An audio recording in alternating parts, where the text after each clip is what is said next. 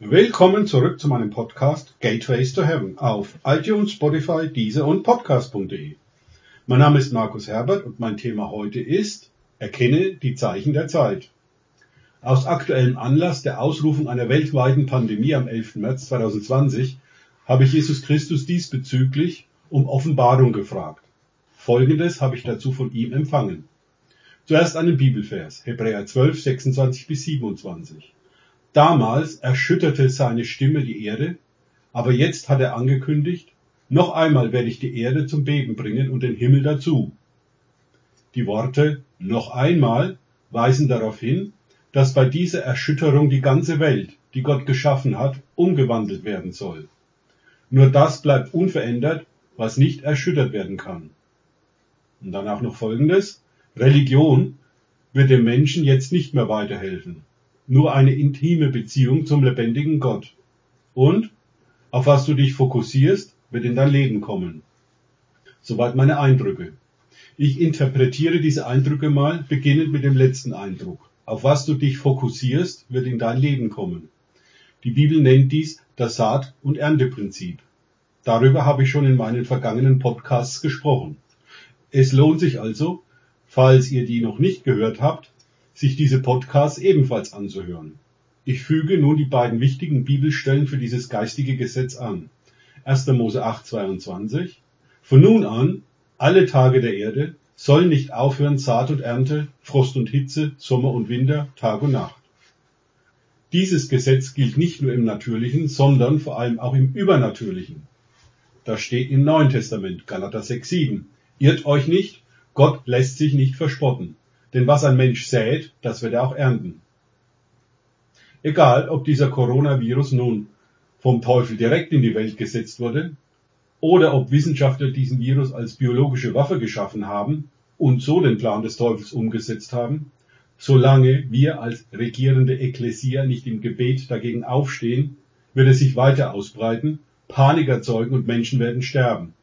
Durch Krankheit oder durch Angst davor stellt sich die Frage, wer hat den Teufel, also Satan, geschaffen? Gott war das nicht, denn er hat einen wunderschönen Cherub, einen Engel, auch leuchtenden Morgenstern, Luzifer, Lichtträger, siehe Jesaja 14, 12 bis 15, geschaffen. Darf ich euch an Hesekiel 28, 14 bis 17 erinnern? Du warst ein mit ausgebreiteten Flügeln schimmernder Cherub, und ich hatte dich dazu gemacht. Du warst auf Gottes heiligen Berg, das ist der Berg Zion. Mitten unter feurigen Steinen gingst du einher. Vollkommen warst du in deinen Wegen von dem Tag an, als du geschaffen wurdest, bis ich Unrecht an dir fand. Durch die Menge deines Handelns, oha, es ging und geht immer noch um Handel, hier liegt der Ursprung für Mammon und die Anbetung des Geldes, fülltest du dein Inneres mit Gewalttat und sündigtest. Und ich verstieß dich vom Berg Gottes und trieb dich ins Verderben, du schirmender Cherub aus der Mitte der feurigen Steine. Dein Herz wollte hoch hinaus wegen deiner Schönheit. Du hast deine Weisheit zunichte gemacht um deines Glanzes willen. Ich habe dich zu Boden geworfen. Sein Handeln hatte den Lichtträger verfinstert und zu Satan werden lassen. Diese Stellung, die Satan auf dem Berg Zion verloren hat, hat jetzt die Ekklesia. Wer ist diese Ekklesia? Das sind du und ich, die Jesus Christus von ganzem Herzen, ganzer Seele, mit allem Verstand und aller Kraft nachfolgen. Siehe Markus 12,30. Ursprünglich hatte Gott Adam und Eva im Garten Eden beauftragt, über die Erde zu herrschen. Im Sinne von bewahren und keinesfalls auszubeuten. Die beiden haben es vermasselt und die Herrschaft Satan dem Drachen der alten Schlange übergeben. Jesus Christus, der auch der zweite Adam genannt wird, hat den ursprünglichen Plan der Regentschaft des Menschen über die Erde wieder in Kraft gesetzt. In Christus. Und nur so ist uns das wieder möglich. Wir sollen den Himmel auf Erden holen. Zur nächsten Offenbarung. Religion wird den Menschen jetzt nicht mehr weiterhelfen. Jesus Christus hat keine Religion gegründet. Nicht mal eine christliche. Er hat die Menschen aufgefordert, Buße von ihrer Sünde zu tun, da sie ein Leben unabhängig von Gott führen wollen umzukehren, das heißt den falschen Weg eines Lebens ohne Gott zu verlassen und ihm nachzufolgen. Um dies zu ermöglichen, hat Jesus den höchsten Preis gezahlt. Er hat sein Leben gegeben, damit wir vom Tod durch ihn wieder zum Leben kommen. Seine Erlösung steht ohne Vorbedingung für jeden Menschen zur Verfügung. Doch Jesus nachzufolgen kostet dich dein bisheriges Leben. Die Bibel nennt diesen Prozess Heiligung. Das steht in Hebräer 12, 14 bis 16. Jagt dem Frieden mit allen nach und der Heiligung, ohne die niemand den Herrn schauen wird, und achte darauf, dass nicht jemand an der Gnade Gottes Mangel leide, dass nicht irgendeine Wurzel der Bitterkeit aufsprosse und euch zur Last werde, und durch sie viele verunreinigt werden. Dass nicht jemand ein Hurer oder ein Gottloser sei wie Esau, der für eine Speise sein Erstgeburtsrecht verkaufte. Eine ernste Warnung an dich und mich. Heiligung kannst du nicht tun oder dir erarbeiten. Dies aus eigener Kraft zu versuchen, ist wiederum nur eine weitere Form der Selbsterlösung. Gib auf, nach dem Prinzip Leistung gegen Liebe bzw. Anerkennung zu handeln. Das funktioniert bei Gott nicht. Du musst es werden. Wenn du es dank Gottes Hilfe geworden bist, wirst du es automatisch tun, hier in diesem Fall ein heiliges Leben zu führen. Zuletzt noch Hebräer 12, 26 bis 27. Alles, was nicht auf den Felsen Jesus Christus gebaut ist, wird erschüttert werden und keinen Bestand haben. Frage bitte danach. George Markakis aus Athen hat von Gott eine interessante Prophetie dazu bekommen. 2. Chronik 36, 21. Damit erfüllt würde das Wort des Herrn durch den Mund Jeremias, bis das Land seine Sabbate ersetzt bekam. All die Tage seiner Verwüstung hatte es Ruhe, bis 70 Jahre voll waren. Vom Kontext sagt dieses Wort hier, dass das Volk Israel die geforderten Sabbate nicht gehalten hatte. Deswegen wurden sie gefangen in die Verbannung nach Babylon geführt, solange bis die 70 Jahre voll waren.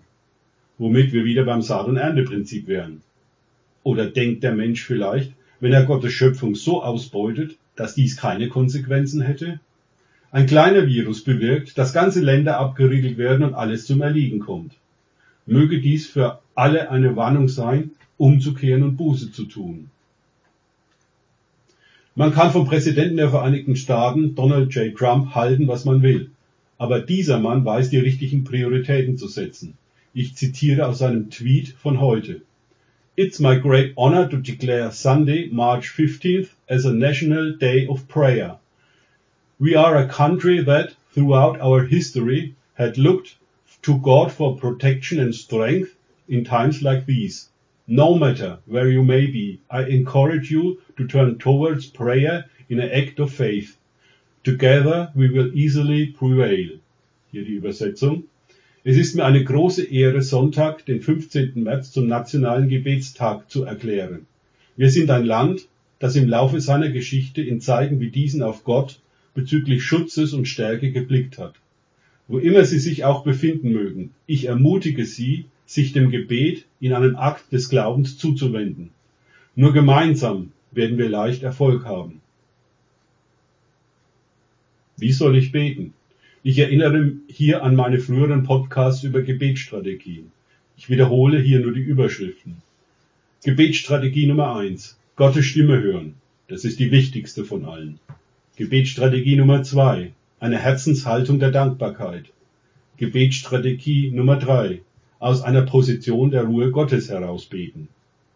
Darum komme in die Ruhe Gottes vor seinen Thron der Barmherzigkeit und Gnade und empfange dort seine Offenbarungen, Strategien für dein Gebet. Ich beende diesen Podcast aus aktuellem Anlass mit dem Wort Gottes aus 2. Chronik 7, 13 bis 14. Wenn ich den Himmel verschließe und kein Regen fällt, oder wenn ich der Heuschrecke gebiete, das Land abzufressen, und wenn ich eine Pest, hier kannst du auch Corona-Epidemie einsetzen, unter mein Volk sende, das war jetzt der Gerichtsteil, ausgelöst durch das Saat- und Ernteprinzip, und mein Volk, über dem mein Name ausgerufen ist, demütigt sich und sie beten und suchen mein Angesicht und kehren um von ihren bösen Wegen, dann werde ich vom Himmel her hören und ihre Sünden vergeben und ihr Land heilen. Kann ich nur Amen dazu sagen. Danke fürs Zuhören. Denkt bitte immer daran, kenne ich es oder kann ich es? Im Sinne von, erlebe ich es. Erst sich auf Gott und Begegnungen mit ihm einlassen, bringt Leben. Gott segne euch und wir hören uns wieder.